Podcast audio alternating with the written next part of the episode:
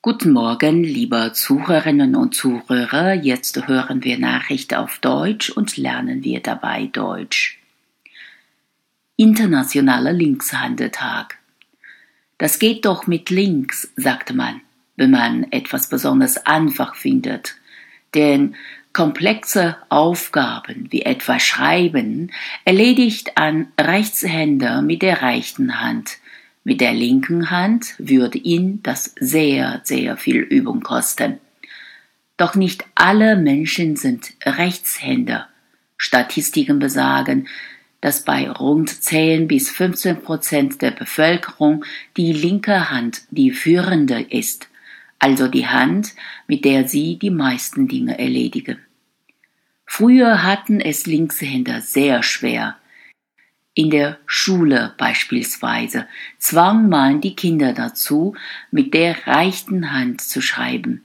Das führte bei den Kindern später oft zu psychischen Störungen. Heute ist das Gott sei Dank anders. Kinder dürfen mit der Hand schreiben, die sie bevorzugen. Dennoch ist das Leben für Linkshänder manchmal nicht ganz einfach denn vieles in unserer Welt ist auf Rechtshänder ausgerichtet.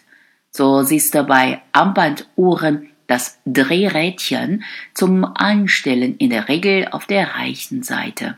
Bei Fotokameras befindet sich der Auslöser ebenfalls rechts.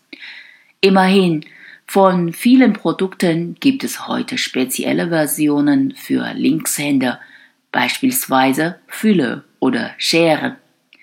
Es gibt auch Musikinstrumente, etwa Gitarren, für Linkshänder.